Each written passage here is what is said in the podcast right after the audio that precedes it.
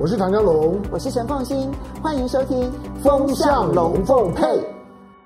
风向龙凤配，我是唐家龙，我是陈凤馨，带风向，我来跟风向，以免你晕头转向。今天台北时间的凌晨呢，所有人都想要知道一下，拜登总统上任之后，他的外交政策到底要吹一个什么样子的一个风向？嗯、这是他第一次哦，嗯、对。其实你会发现到说，大家在等待的就是你的中国策略、你的中国政策、你的中国战略到底会是什么？结果呢，只换来了，只换来了七行字。嗯。哎，这你仔细数一下哦，嗯、就他把它换成这个嗯 P 呃这个这个 A4 的这个纸的，嗯、你把它印出来了之后呢，嗯、只有七行字，短短七行字，比他谈缅甸还少，嗯、是。比他谈也门还少，嗯、比他谈俄罗斯还少，少很多，都少非常的多。嗯、然后呢，就是七行字，嗯、这七行字里头呢，当然他有提到说。中国大陆是他必须要严肃面对的最重要的对手，嗯，呃，这个竞争者，他使用的是“竞争者”这个名词。这件事情其实就有一个玄妙了，因为呢，在美国内部，其实他们做过一个民调，嗯，这个民调里头呢，问美国人说：“你觉得中国大陆现在跟美国来比的话呢，它是竞争者，还是敌人，还是敌对方？”啊，他使用了几个名词，结果呢，认为是竞争者的百分之五十五，嗯，认为是敌人的百分之三十五，嗯，所以拜登的选择到底是什么？他选择使用了那个百分之五十五民众认为的竞争者这个名词，好，所以他先定义说。中国是美国的竞争者，那在什么地方竞争呢？它里面当然提到了，包括像人权啦，然后包括了一些呃全球治理啦等等等等。那他最后留了一句伏笔，嗯，这句伏笔叫做呢，但是如果符合美国利益，嗯，双方也是可以合作的，嗯，这里面呢有空泛的很多的定性定调，嗯，可是没有任何具体的作为，嗯。好，拜登的今天的今天的动作，其实我我认为大概就是这简单三个意涵。第一个，他到国务院，嗯，他去国务院，他到国务院干什么？当然大家知道他要去，他要去做一段讲话，可这段讲话并不长，二十分钟。以一个总统第一次的外交讲话来讲，二十分钟是是短的。所以我认为他中间还咳嗽。对，我认为他最主要的其实是是去为布林肯呢去护盘。啊，就是因为这四年的时间，国务院的结构被破坏的非常的厉厉害，几乎都被清清洗过，所以他他来是帮他的子弟兵布林肯护航，就是说这个呢是我的人，以后大家听听听他的。那在帮布林肯呢护航的前提之下，他概略的描述了几个呢在地缘政治上面呢他的重要的措施。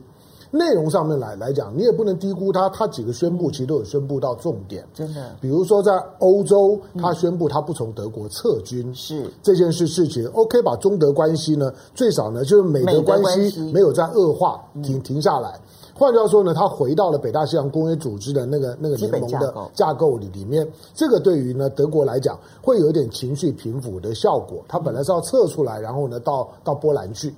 第二个，他谈到中东，这个影响就更大。对，虽然从我们的角度来讲，我会会觉得中东台湾人对中东有感觉的不多啦。可是你要知道，从全球政治角度来讲，中东呢是是冲突的火药库。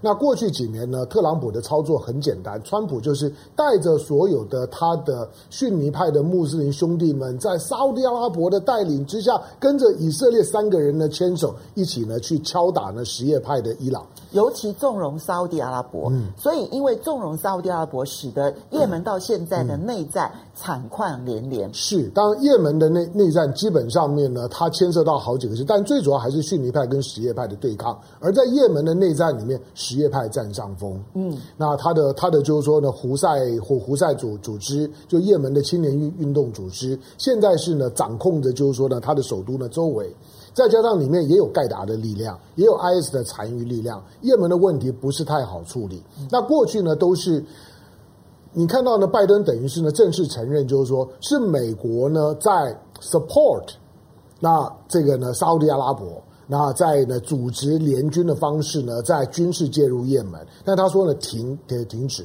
以后呢我们就不这样做了。嗯，那他准备要用援助啊等等方式，让他改变对也门的操作，也也为着他和伊朗关系的修补在预做准备，因为胡塞组织的背后是伊朗。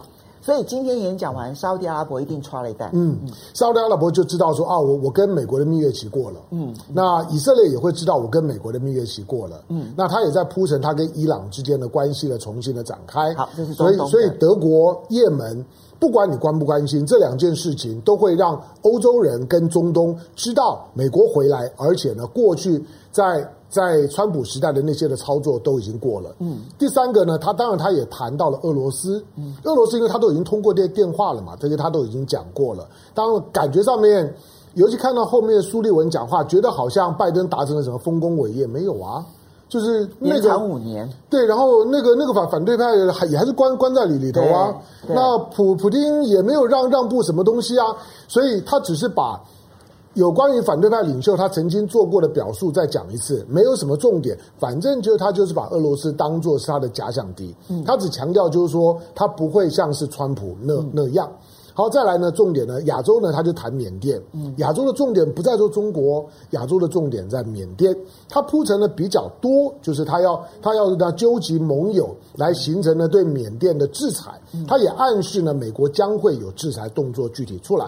所以你看到，不管是对欧洲也好，对中东也好，对俄罗斯也好，对亚洲的缅甸也好，他都有比较清楚的梗在在里头，告诉你我要做做什么。可是对中国就不是，很长，而且有具体短期之内要实施的做法。是，但是中国的部分不但放在最后，而且篇幅又短又抽象，这就妙了。就是呃，我们我们做两个比较，第一个相对于他谈这这几个这几件事事情。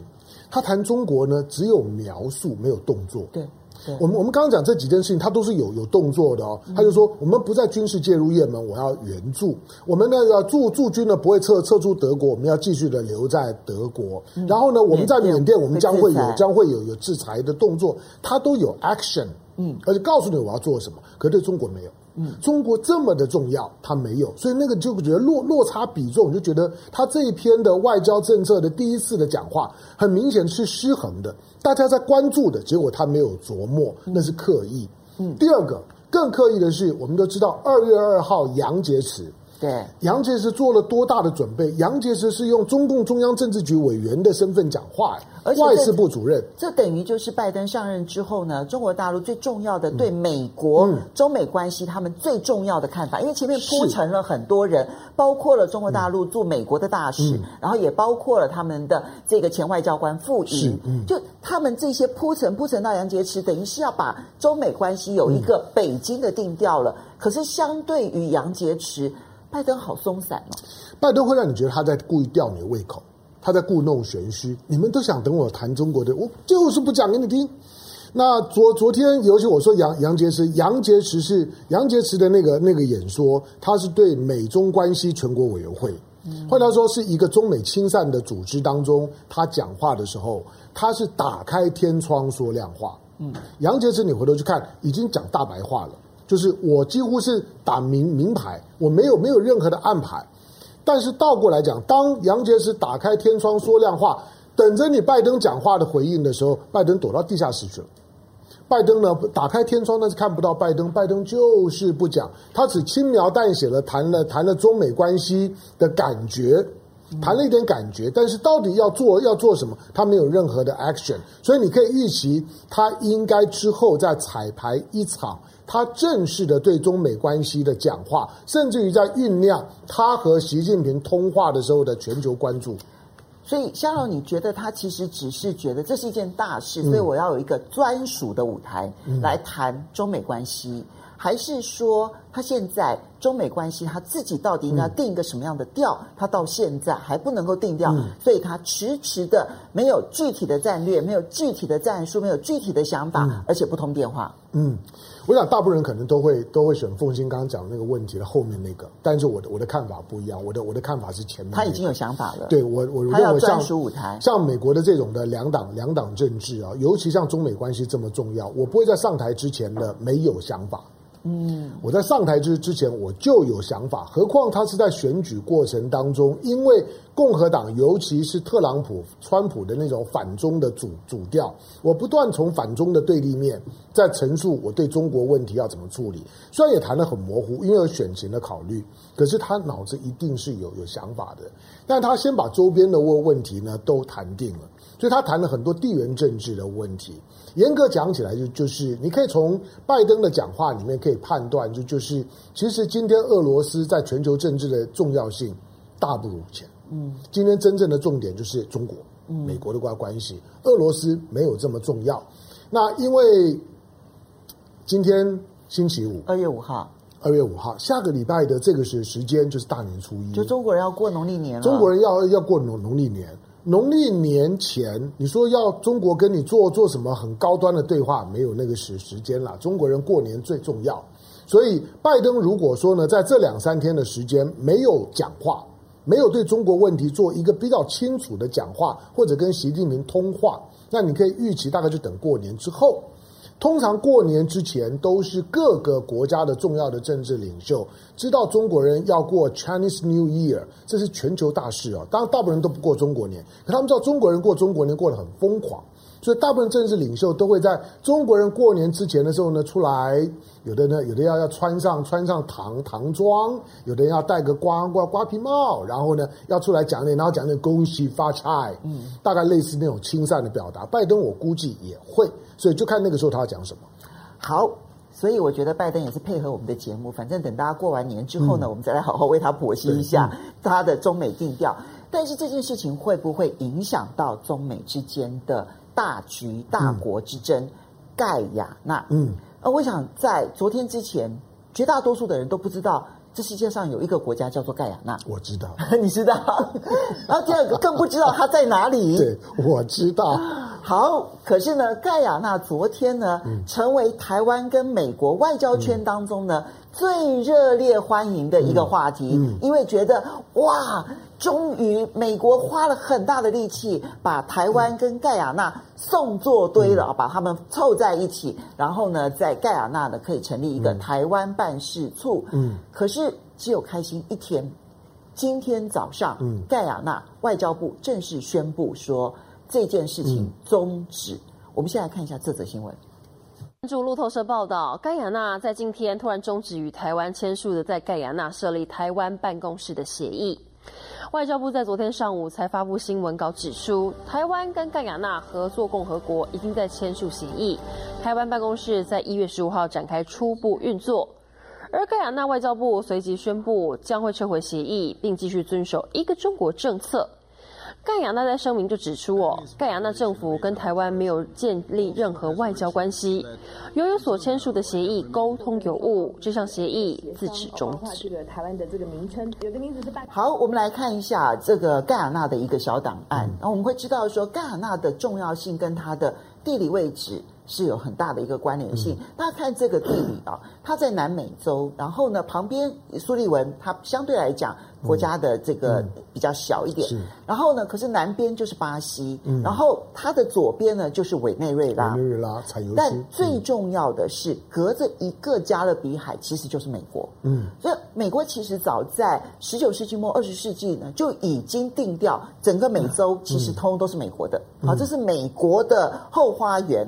那在美国这么接近美国的一个后花园，是不允许有不同意见的。嗯，这也就是为什么盖亚纳对美国来说很重要。嗯，而第二个它重要的原因是因为盖亚纳跟苏利文这两个国家呢。发现了原油，嗯，所以呢，有这个原油的油矿可以开采，嗯，这件事情就使得他们开始怀抱着金矿了，对不对？好，石油矿这个黑金矿更重要，但到目前为止没有一个重要的投资，所以盖亚纳也很急，希望全世界来投资他们。那么你看它的地理位置，你就会发现说，真正在乎盖亚纳的其实是美国，嗯，这就是为什么昨天宣布台湾要设立办事处的时候。诶，其实是美国外交圈比台湾还要兴奋，很兴奋的兴奋，非常非常兴奋。但我昨天其实，在看盖亚那外交部长接受访问的时候，我心里就想说不妙，嗯，因为他一再的强调说，他们遵守一个中国的原则，嗯、然后呢，他们根本不会打算要去违反这一个中国的原则。嗯、这整件事情都是民间投资案，这个台湾办公室不代表任何的官方，嗯、它都是民间投资行为，所以跟官方一点关系都没有。嗯，而且这件事情，中国大陆的大使馆也通通都是知道的。嗯。当他在这样讲的时候，我心里就在想说：不妙，这件事情要出现变数，好像太容易了一点。嗯、我们刚刚说呢，我们兴奋了不到一天，不，其实不，其实只有半天。到今天凌晨的时候，因为昨天下午我们看到看到台湾的内部的新闻消息，外交部开记者会。可是，在今天凌晨的时候呢，盖亚那就就出来讲话了，就说这个协议呢无效，OK，就撤回这个协议，换作一场误会。那盖亚纳这个国国家，我看到今天的媒体，今天媒体几乎都是用一整个版，每个媒体都用一整个版。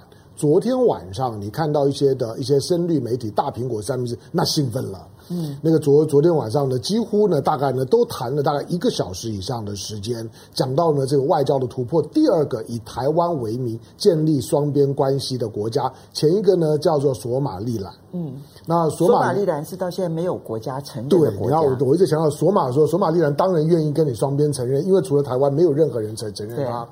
好，可是苏利南这个国家呢，我们我看到今天媒体的报道，然后盖盖盖亚纳了，就是盖亚纳这个这个国国家，因为它旁边呢。是法法属盖亚纳，在旁边呢是一个叫苏利南的小国家，在旁边呢是巴西，它的左边呢是委内瑞拉，委内瑞拉是南美洲最大产油区。嗯，那因此呢，它在委内瑞拉的边上呢，它也发现了原原油。可是老实讲，你看我委内瑞拉现在经济状况一塌糊涂，因为油价下跌关系，你就知道产油并不见得好了。所以，所以呢，盖亚纳呢这个国家不会因为这样子就多好。不过对台湾来来讲，这个盖亚那。因为它是整个的拉丁美洲国家当中，拉丁美洲我们知道它是西班牙语系，巴西呢是葡萄牙语系，可是呢唯一的英语系，跟法语系就在这个地方。对，盖亚纳是英属盖亚纳独立之后所所成立的，所以它是大英国协的一部分。美国呢对盖亚纳呢勉强使得上力。尤其如果你年纪够大，像我一样，我我对盖亚纳的第一个也是唯一的一个认认识，我不知道大家知不知道有一个有一个暗黑宗教力量叫做人民庙堂。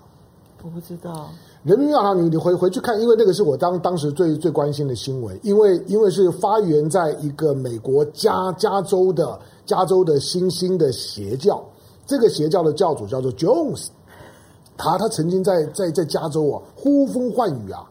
然后呢，结果呢，他捞了很多钱。当时呢，加州的所有政治人物都要巴结他。他把他后来把他的总部呢搬到了盖亚纳。他在盖亚纳呢建立了人民教堂这个教派，宣称呢，他他他是反正最后就每天都是鬼扯一通的，说他是呢释迦牟尼转世，他又是谁谁谁谁转世，他是耶稣转世。然后呢，他那他也说呢，他是列列宁转世。反正呢，他就是很多人的转转世都汇聚在他身这身上。然后呢，带带着呢几百个他的核心教徒就到了盖亚纳，控制他们，成立成立了人民教教堂，然后派武装部队看管他们，然后说呢，他们都要殉殉殉教，每个人都要死，跟他一起呢去升天。有一个美国的众议员就是知道这件事情，带着几个美国的媒体去采访，结果一下机场呢就被对乱枪打打死，暗杀了。后来呢，这件事情搞大了之后，这个 Jones 就带着所有的教徒呢集体自自杀。九百多条人人命，两百多个小孩，这是美国跟盖亚那最亲密的关系，除此之外没有。嗯，但是去年九月，Pompeo 去了盖亚纳，是那为什么？因为八月呢，盖亚纳变天了，嗯，把盖亚纳的在野党上来了。盖亚纳这个国家呢，还有个更有意思的就是，你要去挑拨呢，挑拨他跟中国的关系还真难，因为盖亚纳的国父是中国人。这个呢，很很很少人知道吧？台湾更不会有人注意到。我觉得我们外交部都都没有讲到这种重点。盖亚纳呢，在不是如果他真的是中国人的话，外交部更不敢讲。没有错啊，因为盖亚纳的国父，盖亚纳人称为国父的，他们的第一任的总统是是广东客家人梅梅梅山人在盖亚纳的移民。哦，他叫做他叫做他他姓钟，你知道台湾很多客客家人都姓钟嘛？对对，对，都都都姓钟。他姓钟，叫做钟亚社。OK，他他他除了是开他的开国国父，第一任的总统，他还连任成功啊！一九七零到一九八零年，你知道就是不不是只有秘鲁的藤森是日本人，那时候中国人没有没有没有什么好客气的，在南美洲也有一个 一个华裔的总统叫做钟亚瑟，但是在台湾没有人就知道。两两岸中国人好像都没有好好宣传这件事情。对，就是说大家都都都不太知道盖亚纳的重要性，对中国人的光荣感很重要的。好，那因此呢，他其实在上个世纪，当我们要退出联合国，然后呢，中华人民共和国要取代我们的过程当中。那大英国协在开会讨论的时候，盖亚纳呢是强烈的为中华人民共和国讲话的。他说：“全世界现在都承认中华人民共和国，那我们就算牺牲台湾又怎么样呢？对我们根本就不重要。”盖亚纳其实他的政治立场非常偏中。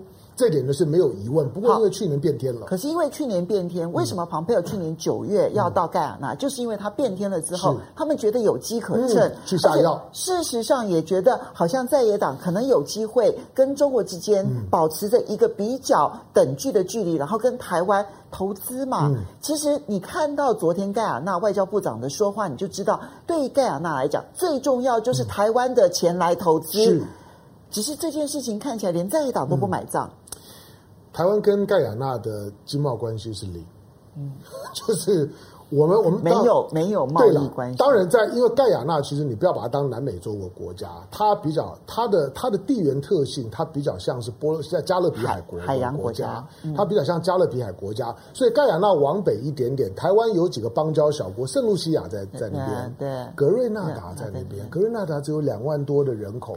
当年美国还曾经派了一百多个海军陆战队把它灭了，是你就知道美国对于后院发生的事情是很在乎的。对，这是他们从门罗主义开始就最在意的事情。对，好吧，那盖亚纳的其实它对于我们的重要性大概就这样。我们的外交部也讲了，在之前我们跟盖亚纳一点关系都没有。那为什么关系？因为美国把我们送送作堆。现在问题来了，就是美国其实昨天非常的兴奋，嗯嗯、兴奋比台湾还要来的兴奋，而且是朝野都兴奋，嗯、就没有想到。半天就变天了，嗯、这个半天就变天了，不就意味着中美在加勒比海的这个战场上面，嗯、美国等于是活生生的又输了一招。嗯、这件事情恐怕对美国的影响会很大。我觉得台湾在这方面的功课，我我现在觉得做的做的不够啊，因为在过去几年里面，尤其二零一七年、一八年之后，大陆在加勒比海花了非常多的功夫，这就是最大的问题。嗯因为他在加勒比海实在呃，包括了他动用所有他可以动用的力量，比如说像在海地，嗯，因为海地里有内乱，所以呢要联合国组织维和部队，他就可以用动用否决权的方式来逼迫海地在两岸之间保持着中立。嗯，他在加勒比海其他的就是投资投资投资再投资，那个投资的量，那你如果真的觉得说中国不应该这样投资，那你美国去投资啊，呃，美国又不肯。中国中国在加勒比海做了什么？中国记得是二零一七年吧，中国宣布把加勒比海纳入到“一带一路”范围。嗯，然后你就你就看到二零一六年蔡英文上来之后，我们知道我们失去了七个邦邦邦交国，有四个都在这一区。嗯，你看我们包括失去了巴拿马。失失去了呢，失失去了多米尼尼加，这都是比较大的国国家，都失去了。就是这个地区最大的，是都都是这个地区最大的国家。嗯，换句话说呢，他在这个地方呢，所所花的功夫，不要说盖亚纳，我刚刚讲了，他过去呢的中国连连连结是很深刻的。那光是呢，在这几年的时间，中国在加勒比海的影响力的持续的扩张，是美国的美国非常芒刺在背的事情。所以呢，特朗普上台，川普上台了之后，对于呢古巴恢复了传统的敌意，就是因为他知道古巴跟跟中国的关系非常好。如果他不能处理古巴，中国在的影响力呢会继续的扩大。那对美国来讲，后院现在被中国进攻的这个情况之下，它、嗯、能够维持多久？呃。他之所以，蓬佩奥之所以去盖亚纳，我想就是去他的后院去顾盘嘛。那过去那，那现在拜登就顾不了了。对，拜登拜登上来，尤尤其在盖亚纳这件事情，我认为他也是呢，在因为我们跟盖亚纳签下这个台湾办公室协议，是在一月十五号。哦，就就就是呢，克拉夫特要来台湾的那那个那个时刻，那那天开始运作。就是在你特朗普要卸任之前，一月十一号签，一月十五号开始运作。那这样我问你一下，就那为什么不是等时机更成熟之后再宣布？我们来看一下蔡英文的脸书。嗯，蔡英文的脸书其实才公布了没有很久的时间，嗯，就是你讲的半天，是台湾和世界交朋友，盖亚纳台湾办公室设立，很开心，扩大民主盟友合作关系，但半天的时间，嗯、现在这个这个脸书上面的留言已经删文了，嗯，对，因为我们我们知道。我们现在知道，美国美国的国务院昨天很很很兴奋嘛，但是表示就是说，从美国的国务院的角度来讲，也乐观其成啊。他也没有因为说啊，这个是特朗普时代是蓬佩奥留留下来的，所以呢，我们就反对。没有，他还是循着这种的这种对帮台湾的送作堆、帮台湾交朋友的方式。因为那是他的后院，我认为不分党派，他们都在。没有错，没有错，在这方面来讲，我认为没有什么旗舰。所以呢，美国国务院昨天很兴奋，因为他希望把盖亚纳当做是一个 sample，去鼓励很多的国家都能够跟台湾建立这这种呃既像官方又又不像官方的关系，台湾。办公室，让跟你跟盖亚纳对外也有话讲，说我并没有跟他建在这建立外交关系啊。可是台湾就说，可是那个台湾办公室其实就是双边的双边的，就是说呢正正式的政治关系，大家就可以有各说各话的空间。可是从北京的角度，他不会允许就这样，他绝对不会允许有任何的两个中国或者一中一台的可能性。所以，香港，你觉得这件事情？因为昨天盖亚纳的外交部长说，其实中国从头到尾都知道，北京从头到尾都知道。那为什么还会在半天之内变天？呃，我的了解就是说呢，北北京因为北京跟盖亚纳的关系，虽然不是因为它它是一个很小的国家，那我们说它小国家不公平，那它面积是台湾的六倍，嗯嗯嗯，我们才三万六千平方公里，人家二十一万平方公里。我们不要随便说人家小国家，对，但它是一个不大的国家对了，但它的人人口比我们少很多，它只有七八十万的人口。好，那呃，但是北京显然呢，在美国，因为因为现在新政府上来嘛，盖亚纳的新新政府。新政府感觉上比较亲美，嗯，所以美国有操作的空间。那蓬佩奥呢，在里面下药，在拉着他们，所以呢，他感觉上面呢，他对北京呢就不太鸟，跟过去的这些的这些政府不太一样。那可是可是半天就解决这件事情，其实我也不敢讲说说中国对他的影响力衰退了。不，我我我的我相反就是说，北京一定在这二十四小时里面下了类似最后通牒式的，嗯，给盖亚那知道。就就是 OK，我们几十年的交情，盖亚纳建国应该是一九七零还七二年吧。之后他他就跟北京一直维持的很好的的关系。那我相信盖亚纳重新衡量，就是说，那他到底要怎么办？毕竟盖亚纳的境内啊，他除了除了黑人跟印印度人，那都是英英国人带过来的。另外呢，还有不少的华人。嗯，这这些华人里面没有台湾背景。你想，我如果要维持我的国内政治，而且华人是当地比较有钱的人，那我如果要维持这些华人的关关系，我应该靠向哪一边？靠向一个跟我完全没有任何经贸关系，只是因为美国在在撑腰的台湾吗？我认为盖亚纳只要稍微算一下之后，他做的决定我不意外了，只是他会留下一个后遗症，就是以后还有哪一个国家对会听美国的？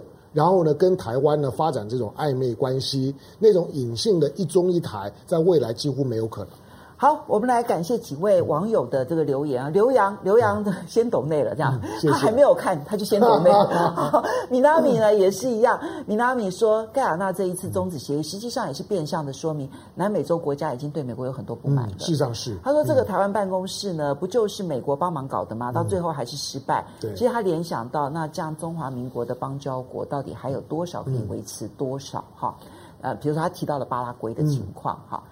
然后呢，劝说赵少康是在猜民进党每次呢操作香港命题对国民党的无聊打击，很有谋略在。好，他提的是赵少康今天就很直接的，就是对于北京跟香港提出说，应该现在就要释放李志英的这样子的一个诉求。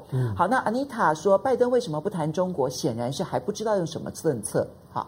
那么，David Young 说，如果符合美国的利益，就可以跟中国合作。我觉得这句话是最有伏笔的。嗯，那所以拜登是在暗示说，只要中国乖乖听话，接受美国控制，这样就可以合作吗？嗯，我不这样想哎。其实，因为我知道美国现在内部有很强大的游说力量，希望能够结束中美在川普任内所启动的贸易战。嗯那他们认为供应链可以好好的重新布局，但是呢，贸易战其实美国是受伤的。嗯、那所以符合美国利益这件事情，我很快的就感受到那个贸易战这件事情可能会有修正的机机、嗯、这是一个很现实的事情。你看到你看到杨洁篪在那场的演说当中，美中关系全国委员会的那时候演说当中，他们针对呢在大陆的美国企业所做的最新的调查，百分之九十一的美国企业在二零二零年赚钱。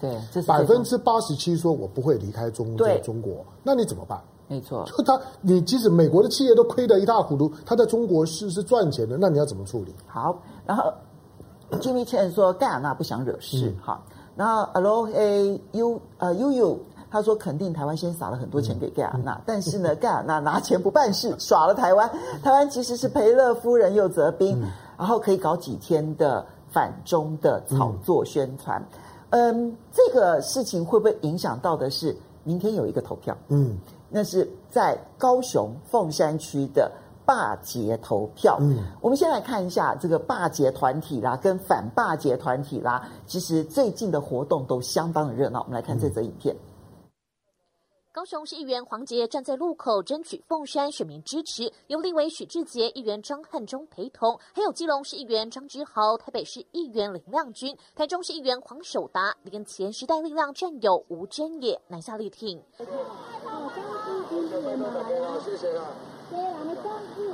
黄杰行程马不停蹄，中午到博尔艺术特区出席香港反送中展览活动，黑色布条上写满香港人民为自由民主抗战的心声。我觉得民主自由是普世价值，这都是很自然的。那可是很可惜的，当台湾的民意代表去支持这样的香港的民主运动的时候，却成为一个。被罢免的理由，我觉得非常的荒谬。因为我现在的处境也是因为，包括说我支持香港，所以被用这样的理由进行罢免。那看完知道，看完后更知道说，香港面对到的痛苦比我们都多太多了。多位民进党议员也到场声援，而罢捷团体则是到高雄地检署控告总统蔡英文违反选罢法第五十条和第五十六条第三款规定。妨害其他政党或候选人竞选活动，或是妨害其他政党或其他人从事罢免活动。蔡英文他身为中华民国的总统，民进党的党主席，如此的干预地方的罢免案，他已经妨害了地方的罢免活动。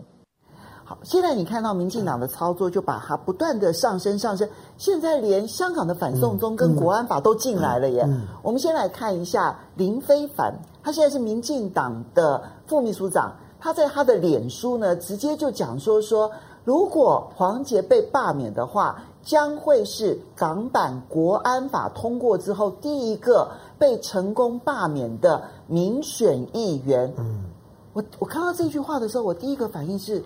他真的不把王浩宇放在眼里？没有，没有错啊，他们都都没有考虑王浩宇。可是王浩宇才是民进党员啊。对，王王浩宇就算了。王浩宇有加入民进党，是嗯，黄杰还没有哎。嗯，我想好 OK，但是重点就是他们，你看到刚刚的影片以及他们的操作，重点都是要把它跟港版国安法藏在一起。嗯，我就不懂了，罢免黄杰什么时候跟港版国安法连在一起？嗯，我觉得 PTT 的网友很有趣。是。就这件事情，连 PTT 的网友都不接受。嗯，你看到一连串的这个我不能念哎，他就讲说，就是讲那个林非凡 说罢捷就等于是在制造台湾版的香港国安法，他们直接就用公嗯。三三小。小公三小哈，那因为那个其实台语念起来是很难听的话，这样子啊，那就是你在说什么？嗯。我听不懂，这到底逻辑在哪里？好、嗯，所以那个这这这这这个几乎近乎脏话的那个台语就不断不断不断不断不断的出现，嗯、他们的策略到底是什么？怎么回事？我我是当然，黄杰在前几天，我觉得他有有一句话听了之后，我觉得，嗯，我觉得就是说呢，呃，如如女可教也。黄黄黄杰说，希望这个罢免案的背后不要有政党介入，我觉得很棒啊。我觉得没有政党介入那。对那，那这样子，蔡英文是什么？但是那林非凡是什么？但是我我觉得，当你在讲这句话之后，你不能够只是质疑，就是说今天要罢免你的人背后有没有政党？嗯，你要看今天在挺你的，哎，现任的总统、现任的民进党的党主席在中常会呢发动要要挺你哎。好，那今天的蔡英文呢介介入，那才是真正的介入，这也是今天去按铃控告的重点。你作为总统。怎么会呢？去介入到另外的一个政党前时代力量，前时代力量，前时代力力量。好，那前时代力量的这样一个黄杰，他的罢免案跟你民进党是什么关系？我我觉得，我觉得民进党这波的发动，大概大概几件在在最简单的，第一个就是说，民进党或者蔡英文，他们自自己认为就是说，应该不会过。嗯，一开始的时候，对，如果说如果会会过，蔡英文大概就不会进来，因为如果真的过了，蔡英文会灰头土脸。嗯，所以通常蔡英文的操作的逻辑就就是，我知道你不会过的时候，我就进来玩一下，来收割，来割割韭菜的。哦，所以你觉得他们因为判断不会过，嗯，所以要来这边表达说我的政治影响力很大，嗯，割韭菜的，最后我我才有话讲啊。嗯，罢免案不过的时候，我说因为我挺你，我告诉你，这个是政治人物常常玩的把戏，这没有什么稀奇，你不要觉得唐家龙阴谋论，不，政治人物一定是这样子玩的。如果会过的，我就不会来。所以王浩宇他们不会来。嗯，王浩宇他们表态了之后，王浩宇被被被罢，算一算，王浩宇是有可能，但是呢，其实就最后过，我们都还有点意外。嗯，好，但是呢，黄杰他们判断要过不容易，他终究是凤山呐、啊，高、啊、高雄，对啊，真的比较绿。那最后如果没有没有过的话，那民民进党有大功啊，我们挺你挺到这个样子，你黄黄杰应该。那这样一来，如果过的话，嗯、那蔡英文不就比盖亚那这个事情更灰头土脸？那对，就是说呃，最好不要不要。如果过的话呢，蔡英文大概就真的灰头土脸。第二个就是说，在为二零二二年的地方选举，我认为大绿准备要吸收小绿。嗯。OK，这个合理。黄黄黄杰基本上都是小绿的代表性的人物，是这些呢都是所谓的大绿的游离力量。嗯，这些的游离力量在二零二二年，民进党蔡英文一定会把它一统天天下，希望把小绿呢趁机借着帮助你的方式歼灭你。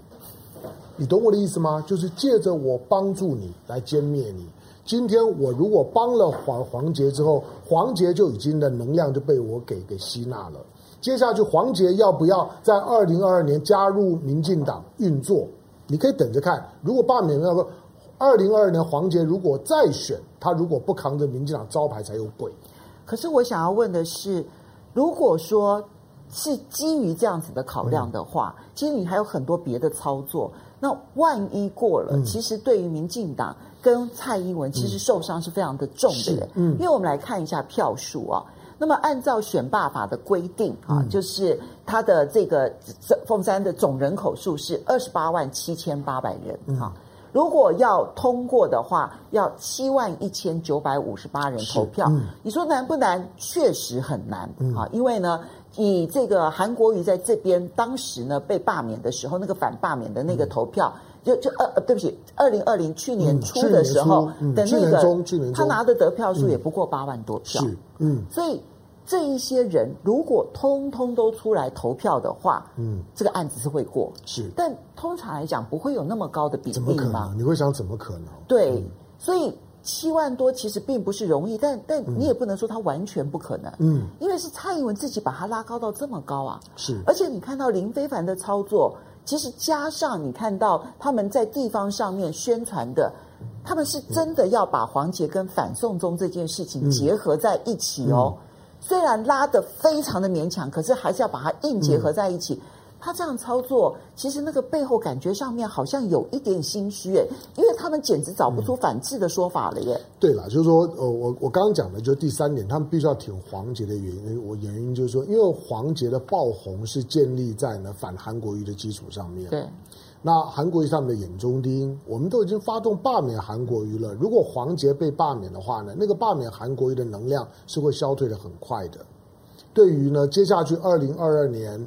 你可以看到陈其迈他要选连任，如果黄杰被罢免，陈其迈选连任也会很辛苦。就是国民党如果推的是一个战将的话，是，所以你以为蔡英文在挺黄杰吗？不，蔡英文在挺陈其迈，那才是他真正的子弟兵。那可见他们真的感受到的不是只是吸纳而已啊，嗯、是真的感受到危险呐、啊。是，就是说陈其迈做的不好，对，要避免意外嘛。所以呢，一定要一定要把局面稳住。所以你看到这次民进党是很用力哦，嗯，民民进党是非常用力的在挺一个小。小小的前时代力量的小黄捷，可是你知道时间对他们不利吗？嗯，因为下个礼拜不是要过年了吗？是的。那以年轻人返乡来讲，嗯、我无论如何我都一定要除夕夜才能够回去了吧？嗯、小年夜回去了吧？嗯、那如果我小年夜要回去的话，二月六号怎么回去？嗯。当然，因为他们这这次的操作的方式不太，就他们希望鼓励，就是说呢，挺黄杰的也出来投，跟过去不一样。很多时候，因为因为罢免嘛，罢免基本上都是单边投投票，另外一边支持的就不出来了。可他这次希望黄杰希望挺他的人也能够也能够出来，所以他过那个投票门槛的大概是没有问问题，只是那个罢免的反对的票数够不够，就支持罢免的票数够够不够。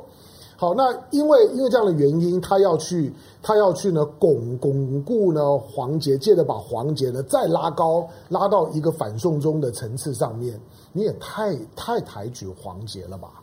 就是说，以他这样一个小，如果今天是今天是林非凡，那你或许还、嗯、还还有点道理。老实讲，在反送中的这些的浪潮里面，甚至三二八学三一八学运里面，你认识黄杰吗？对啊，黄杰，嗯，你根本就不认识，他根本就不是个角色。所以今天只是用硬拉硬套的方式呢，想把议题的能量呢再拉高一点。但是这种的操作，在过去我们看过。但是这种的操作通常都失败，因为大家不知道你在讲讲些什么东西，大家会觉得你在鬼扯一通。嗯，你如果要为黄杰护航，你可以有很多的讲讲法，但是你要扯到这么高这么远，高雄市议员呢，台北市议员都没有人有有有这样的高度了，高雄市议员需要吗？好，我们来再谢谢几位网友，因为等一下我们要谈的是最重要的是赵少康，嗯、是来。Kitty，谢谢你的懂内。他说大陆人对赵少康没有太多反感。嗯，健康社会不应该只有一种声音，至少赵他是理智的。好，那我们等一下会好好来谈赵少康。然后 Win Chin 说，黄杰罢免案真是乱扯一通，跟反送中到底有什么样的关系啊？然后好，接下来我们就要来好好谈一下赵少康。嗯，赵少康呢，其实在上呃，在这个礼拜一呃，等下就五天，是大家已经讨论五天了。二月一号，他宣布要重返国民党，嗯、其实不是他宣布的，是因为前一天消息已经外泄了。嗯，他没有打算是二月一号宣布的。嗯、那这个整个乱的节奏，因为消息已经外泄，很多的人的讨论里头，当然包括了他能不能选得上。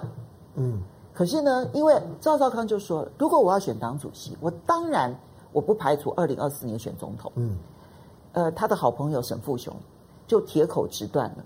说，如果赵少康选上了国民党党主席，二零二四年他就会当选总统。嗯，我们来看一下这一段。前立委沈富雄上广播节目大谈中网董事长赵少康重返国民党话题，看好他参选二零二四总统大位。我说宣誓那一天，那个宣誓人宣誓就职的，就是赵少康。可能性，我认为从零到十哈，我现在给赵少康六，赖清德我就给他五啊。那郑文灿也给他五，你也不算朱立伦。啊，都没有了，他已经零了。侯友谊。那都零了，啊，韩国瑜那那那是那那我就不好意思了。因为沈富雄语出惊人，看好赵少康成为二零二四总统，认为国民党内朱立伦和韩国瑜都不是他的对手，胜率都只有零。而绿营的赖清德和郑文灿各有一半几率，接下来得看是谁出现再做调整。他批评绿营会攻击赵少康，代表这招对了。我觉得绿营这边。刻意挑拨，用新党的过去的历史来来这个描绘赵少康。绿绿营现在表面上多数的意见是看不起赵少康，但是我觉得心里头是害怕。哦，但是呢，你不能把你的害怕，把你的顾忌讲得很白嘛。所以沈富雄非常看好你的好朋友赵少康。我是我的好朋友，你的好朋友。啊，当然因为我们都都都认识非常非常久了。那对他要他要他要宣布这件事情，到前一天的时候我不知道。嗯，我他我很多人问我说：“哎，你应该早就知道。”我不知道。我告诉你，所有认识他的朋友，嗯、通通都不知道。是我一直到到呃前一天的半夜的时候，好，那我收到他的他的简讯，我还我还我问他：“真的吗？你疯了吗？” 我发给他的夹子：“真的吗？你疯了吗？”好，那 OK，那他反正就就是第二天早上就宣布了嘛。当当我也我对我来讲，我我是比较好奇，就是说这个这个他的心念的转折过程，因为我们一直认为啊，不，这已经讲过了啦，嗯、他也讲很多次了啦。对，就是已经这么多多年。没有，我其实认为就是时机凑巧了。对，好，时机刚刚好碰上了他的家庭的状况已经解决了，嗯、就是他太太已经没有反对，但是反对力道已经没有那么强了。嗯，然后他儿子女儿都已经长大成人，自己就业了，嗯，没有在学校念书的被霸凌的问题，嗯、我觉得是时机刚刚好。嗯、那天我其实跟他们一起就是吃饭的时候，嗯、我看他太太虽然还是不高兴，但是已经可以侃侃而谈这件事了。啊、所以你就知道呢，空巢期的政治人物是很麻烦的。现在现在到了空巢期，所以他就可以出来做做很多他年轻想要做但没有做的事儿。好，但是我我在我在我在理解这件事情的时候呢，两个部分了。我我觉得，我觉得内外环境的变变化，对于他这种长时间关注政治的人，年轻时候呢颇有情怀。他毕竟叫少康嘛，颇有情怀人来讲，他常常讲他年轻时候对政治的这种的各种的意见啊，所引发的一些的一些的议论啊，对他来讲，那那都是现在想起来都在热血沸腾的事情。他对政治的那个热情没有忘记。好，但是在这段期间以来，他真的看到了国民党，不是只有他看到，我想每个人都看到了国民党的奄奄一息。嗯，那两次的败选，尤其去年的败选，尤也尤其去年韩国瑜被罢免之后，国民党不止群龙无无首，国民党几乎你看不到未来。那即使呢，江江启程，我我不是这样做的。我认为江启程很努力的，以一个年轻、相对年轻的世代，想把国民党撑住。嗯，可是真的很辛苦。国民党既没有钱，又没有人，没有气。嗯，好，那。我觉得没有气比没有钱跟没有人更重要。如果你有气之后，我觉得就会有人，就就会有钱了。所以身边当然很多人就会常常谈到这些事情，那一定会有人劝进。虽然他说呢是韩国瑜在关键的时候呢劝他出来，但我我相信不会只有韩国瑜，应该有很多。确实，嗯、确实不不只有韩国瑜，是一定有只是韩国瑜最积极而已。嗯、是一定很很多人。那我想韩国瑜他们劝他。也不是对江启臣不满，不是，我觉得很多人刻意把他导引成就是好像江启臣跟韩国瑜或者江启臣跟朱立伦、江启臣赵少康不是，大家就只是共同的是思考，国民党再这样子下去就没有了。好，那怎么办？所以呢，希望赵少康呢可以做点什么。好，我们现在要分两部分来看了、啊。嗯、第一个部分呢，先看民进党的策略。嗯、刚刚其实沈富雄就提到说，民进党策略很厉害啊。嗯、民进党因为害怕这个赵少康，嗯、所以呢要。不断的努力挑拨，嗯、第一招当然就是先讲新党的关系，嗯、然后第二招呢就去谈中广三中案跟国民党之间的关系。嗯、我们先来看这一个新闻啊，你可以看到，就连香港的媒体、嗯、对于绿营啊不断不断不断不断的出招，都要问说，到底是有多怕赵少康？过去这过去这四天，二月一号、二号、三号、四号。绿色的媒体已经讨论了四天喽，好，天罗地网的去修理赵少康哦，这里面你就可以看出来他们多么在乎这件事情。那第二个，我们就要来看他的第一招出手使用的就叫做省级情节，新党跟国民党之间的关系，你是外省族群，然后跟国民党的本土派的关系，然后你是老一辈的跟年轻族群的关系，这是第一招。第二招就是说啊，你是为了官司才来。嗯，因为三中案现在还有官司，他完全不去谈说啊，说穿了赵少康他其实是证人，嗯，他根本从头到尾不是被告，他从头到尾都是证人。然后他说哦，动机可疑，因为你有官司，所以呢就开始把它抹成是一个官司的这个情况。你觉得民进党为什么这么怕？而他们的一招一招一招会被奏效？你讲为什么怕一朝被蛇咬，十年怕草绳？就毕竟第一个，在赵德康本身是很有战力的，他的他参选立委的时候所创下的票数，至今无人能破，二十三万五千票。是谁谁能够在一个选区里面能够拿到二十三万五千票？就算你现在在恢复大选区，也没有人办得到的。好，那表示呢，他有他的爆发力，他的爆发力很强，他都是在选举前大概的三四个礼拜才开始动。他那一个人可以让三个人选当选，好，所以呃，跟赵少康呢是打过仗的，包括像是陈水扁、陈水扁这样的人，陈水扁当他复出的时候，都要打个电话给赵赵少康说：“哎，你来高高雄，我们聊聊天吧。”你就知道，就是赵少康对于他们这些的经历过，就是说呢蓝绿对抗的来讲，他们知道赵少康在蓝营里面是有政治能量的，嗯，那跟赵少康对垒是有压力的。那跟赵少康呢打选战的时候呢，是会有火花的，因为赵少康的理念跟立场呢是比较清楚的，那口才又很偏激。再来就是说，赵少康不是他这个人，而是当赵少康表态要要回到国民党的时候，我觉得媒体的反应就已经告诉民进党这件事情，媒体的反应是非常热的，嗯，这是呢，国民党因为你刚刚讲的这些深绿的媒体，我看他们已经暗淡了一年多了，他们不知道谈谈谈什么。我我要去骂民民进党吗？不好意思，骂不下去，虚虚的。要骂国民党，他会说国民党都已经这个样，你还骂骂什么？所以他们的收收视率大受影响。哦，就是说骂任何国民党的人都骂不动，对，就骂骂 带不动收视率。对，你要你要骂他骂他干嘛呢？国民党有有有什么好骂？骂不骂他不就这样吗？都都你蔡英文说了算呐、啊。好，但是当蔡当赵少康出来，哎呦，又又有火花了。所以这几天呢，你就觉得，哎，那个绿营媒体的那个谈的亢奋感呢，就开始出来了。嗯、总而言之，他们知道赵少康出来，在他这个年纪，他做这个动作的时候，他不会只是讲一讲。他一定接下去有后后续的动作，他就像一些我们说鲶鱼效应，他见到国民党，哎，国民党就开始活了。嗯，那不管你喜欢不不不不喜欢的，或者觉得觉得呢，国民他他有什么动机回来的，总而言之，反对他的支持他的就开始动了。但是你觉得到目前为止，民进党打的不管是省级牌、新党的这一个牌。嗯或者打的是他的这一个嗯三宗案，嗯，你觉得有打到核心吗？好了，这种不意外了。就我们常常讲说，当你不知道自己得了得了什么病的时候，就先用老药。就像呢，当今天新冠肺炎出现的时候呢，特朗普呢就会去吃奎宁，嗯，那吃奎宁呢，觉得哎好像也没什么用的时候呢，就就去打消毒水。他就是那都是老老老偏方。那民进党用的都是老偏方，就是呢去把新党历史搬出来骂一骂。然后呢，省省级情节再操操作一下，那台湾国民党啊，或者如何再把它再玩一玩，那都是老药。我不知道它是什么病，那我就先用老药。你觉得有效吗？呃，我不能说一定没有效，因为因为因为民进党现在太大，大到就是说你要去操作操作省级，去操作那些呢过去现在没有年轻人讲得出来的恩怨。他对年轻人确实是很冷，人就会觉得你到底在讲什么？那些人我都不认识，嗯，没有没有感觉。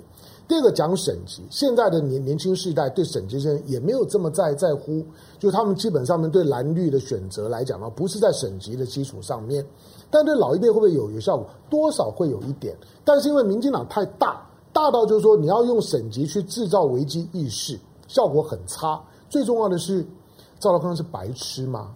他不知道你，你就反正就就就吃老药用老梗嘛，当然知道。所以你会发现赵少康最近的讲话，他就是不中你的你的计，嗯，他会尽可能的，就是说让你知道，就是说我不要掉进那个陷阱，我是为了台湾的未来来的。好。所以呢，这件事情呢，不只是政坛上面关注，嗯、当然他现在的第一关就是他在国民党里头到底能不能够选党主席。嗯、我们来看一下雅虎做了一个线上民调，嗯、他是从二月二号开始呢，然后去投票的，然后截止日是到二月七号，所以呢，我们现在所看到的这一张表呢，嗯、它是截至刚刚我们在录影前，嗯、呃，我们在直播前，所以就是到十一点多的时候的这一个情况啊。那么目前为止已经有两万八千九百多人参加，嗯、所以他一直可以这个到三呃二月七号，所以到礼拜天都可以啊。嗯、我们来看一下数字，赵少康你看得出来遥遥领先，第一名就是赵少康百分之三十九点九，嗯，第二名是朱立伦百分之十三，第三名是江启臣百分之十，还有侯友谊也是百分之十，嗯，所以很明显你看到那个。差距其实从赵少康三十九点九，然后到朱立伦百分之十三，跟江启臣和侯友谊各百分之十。嗯，其实我觉得这个民调跟我在就是蓝营族群里头所听到的声音，其实没有什么太大差距。嗯，那因为这个结构大概在这个民调挂上网之后，很快就确定下来了，就是赵少康的四成的比例就在那里。那我觉得赵赵少康他的他如果回到国民党，他想要去去振衰起弊，让国民党少康中中心。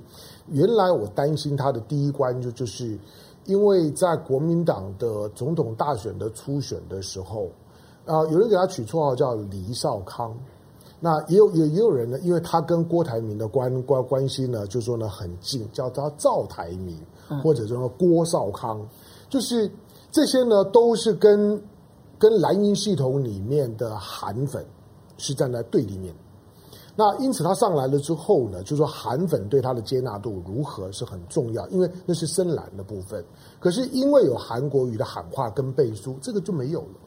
你觉得已经没了吗？呃，大大部分没有了，嗯，大部分。我我我当然不能说每一个啦，可是最少你在你在蓝营的活动的论坛上面来来讲，这种呢，因为是韩粉的立场，因为过去呢郭台铭跟韩国瑜之间选举的恩怨，然后开始质疑赵少康那个声音，如果有，你大概可以合理的怀疑那个是一四五零来来反串的，其他的大概都都都没有。最少在实际的接触面上面来讲，你在赖的群组里面，你比较容易感觉到嘛，因为呢那个没有一一四五零，你看。就知道，大家都觉得说，嗯，OK，好，没关系。那赵赵少康看起来有人气的，大家开始为于为如何去接纳赵少康，开始做各种的消毒跟人际关系的重建。所以这是国民党内的一个新的气氛发展。嗯、是的，嗯、我们刚刚讲的是外部因素，嗯、民进党用什么样的方式来步步进攻？嗯、然后我们现在讲的是国民党内的一个气氛。你看到那个是基层的气氛，嗯、那个基层的气氛是，诶。我其实前几天跟一个清洁的阿姨哦、嗯、聊天，哈，当然用台语在聊天，嗯，然后呢，她主动跟我讲说，哎，赵少康被出来算哈，她用台语跟我讲嘛，要出来选，我说，对呀、啊，对呀、啊，对呀、啊，她说，哎，阿内卡后呢，哈，我就问她说，那你是怎么看的啊？她就说，阿朵国民党的人哦，他温顺呐，嗯，她说国民党的人太温顺了，嗯。啊，赵少康无呢，阴西呢。嗯一靠一靠靠靠 back，keep keep，哎，对，他就这样讲。诶，我我我觉得这个其实反映了那个基层的很重要的一个声音，就是你们很好，但你们太温驯了，嗯，我们受不了了，我们需要霸气一点的人，嗯。好，当然这个是大家对于赵少康的基本印象、刻板印象。我觉得那个印象大概也也差不多。我想像我们这认识他三十年的人，大概也大概就是这个印印象。不过。从这个印象要到他如果真的角逐党主席，如果真的像是沈富雄预期的这么乐观，他成为国民党的党主席，那他的考验是从当上党主席那一刻才开始。但我们现在先来谈说他有没有机会选党主席？嗯、你认为国民党会不会卡住，让赵少康无法选党主席？我觉得现在去卡赵少康呢是很笨的。我不是因为说我认识赵赵少康，我我我是说政党内部呢，他永远要有一个核心的信念，就是你要推最强的候选人。嗯，你生存就是道理。你固然呢，党有党的规则，国国家有国家的选举的规则，这我们都知道。但是政党呢，之所以它不是政府，它比较 flexible，它可以有一些的弹性。那这个党党的存在，就就是为了要争夺执执政权。能如何能够让这个党取得执政权，是这个党在政治竞争过程当中技术面上的最核心。你有理念是一回事情，那如何能够让这个理念成为你你这个执政党真正能够贯彻实施？你要先取得政权。所以谁有办法帮你取得政权？你的党如果不是太离谱的，你都可以去配合。今天赵少康在党章党规上面选党主席的那个条件的框框的限制，是为了二零一八年之后才修改的啊。他又不是过去就这样子做，而且他不是党代表决定，没有错。那这个这个其实我觉得在这上面做文章的话呢，其实奇气小在。我我的信念就是，国民党都已经奄奄一息了，这个时候你只担心没有人来。如果有一个人来，而大家又认为他够强，你从名气、从舆论、从民调，你可以看得出来，赵少康大概我即使不说他是众望所归，可是半众望所归总总总有吧？那如果这样一个强的没有没有出来，你想赵少康不当党主席，谁能够坐得起下一任党主席的位置？这个是一个基本的问题。如果下一任党主不是赵少康，就说你觉得在这种情势之下，是如果不是赵少康，嗯。所有要接的那一个人，他其实都会困难度变更高。对，而且都很心虚。大家会说：“啊，你就不是党里面最有人气的那个人嘛，就不是大家真的寄望你的。”所以不要用技术理由去排除一个很强的人可以来参与竞争。你可以在竞争的过程当中打败他，嗯，这个是是好的。侯友谊也好，或者是或者是江江启臣、朱立伦，你们可以打败赵少康都没有问题。但是不要用这种的看起来不是技术的技术问题呢，去去卡他。好，再来就是赵少康如果当选了之后，我说了，因为他马上就要去操作二零二二年的地方选举的提名，那要找钱，要找人。国民党庙小妖风大呀，池浅王八多呀。那你要去处理。等一下，你现在在骂谁是妖，谁是王八？我我我我只是用 用用这种的呃传统的政治政治比喻啦，就是就是虽然虽然已经人这么一点点了，然后庙也这么小一个，庙小妖风大。时迁王八多，那你要去处理，本来就就不太容易。最重要你要打胜仗啊！对，你你你选上党主席，OK 了。我估计赵少康只要你让他让他进来选，他大概选选得上。嗯、选上你要能够打赢啊！嗯，你你如果二零二二年地方选选举，你现在六个六六都，如果你你你不能够拿拿下三到四都。他说：“那我选你赵少康干嘛？要下军令状吗？对你，当然你一定到。我想你赵少康的赵少康的习惯跟他的跟他的训练，不不用我们讲，他一定自己会会下军令状的啦，嗯、会让让整个党人凝聚在一起。然后地方的议会，你要能够选的不错啊，你该拿下来你要拿下来。如果二零二二年的地方选举，赵少康领军打赢了，沈富雄讲的那件事情。”就很有可能了。好，我们来关心几位好朋友的留言呢、David 谢谢他的抖内，要纯抖内。嗯、然后 Alex 他说，国民党真的无救，内斗内行。嗯、然后呢，外斗大败，真是令人难过。国民党要回到革命属性，少康中心唯一希望。哈、嗯，这这是康粉了哈。然后这边是 I am break Ice Brain Ice Boy 哈，他说。赵少康选市长，我来不及参与；选总统，我一定补给你。嗯、也谢谢他的抖内这样。然后这个 Old Token 他说他是大陆人，他也喜欢赵少康这样。然后吴祥辉说少康中心真好。哦，这我这边的康迷也太多了吧？嗯嗯、赵日天说他是大陆福建人，赵少康不错，至少李登辉死了，只有他敢实事求是的批判李登辉，敬他是一条汉子。嗯好，那嗯，Pony Ma，昨天赵少康说，如果自己当选所谓总统，就要把五十二台还给中天。嗯，今天在记者招待会上面又呼吁北京跟香港特区政府让黎智英回家过年。看来啊。赵少康不但是个大嘴，而且是个法盲，嗯、这是反对黎智英的这个人啊。嗯、好来，我们再来看底下的。然后 Steven Share 说，省级问题在国民党很严重，是李登辉搞起来的，而且这批人现在在国民党把持很深。嗯、好，所以呢，这个看起来他要过五关斩六将了。嗯，好，当然见见招拆招嘛，嗯、对不对？哈，关关难过，关关过的。对了，当然我我你知道这句话是谁讲给我听的吗？我是说。那天我不是跟他们夫妻吃饭嘛，然后我我就看到他太太的态度，我就说啊，我相信你们家的这一关已经过了，这样。然后赵少康就回了我一句说：关关难过，关关过。好，对了，当然因为现在现在他现在的参选，我说了，我比较在乎的就是说，在拜登上台了之后，你会觉得这个台湾选举跟拜登当然有关系，因为因为拜登上台了之后，国际风向整个的地缘政治、国际风向全变了。变了之后，两岸关系的可能性又打开了。那美国也希望台湾去谈呢，但是老实讲，只要民进党在，永远没得谈。好，所以呢，当然希望金牛年呢，嗯、我们其实有更多的议题来跟大家分享。嗯、是，千万不要忘了，嗯，过年期间是好，大家都要开开心心。嗯，然后呢，唐湘龙过年期间还要天天跟你们见面。没有，我不是我了哈。那我要我要说明一下。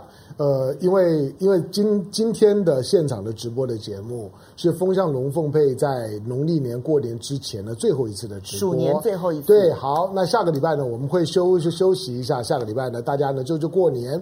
好，那到下下礼拜的时候，星期五的十二点钟，我们会恢复正常的风向龙凤配的直播。二月十九号礼拜五中午，嗯、继续收看风向龙凤配。是金牛年，希望大家都牛气冲天。是，谢谢大家，拜拜。呀呼。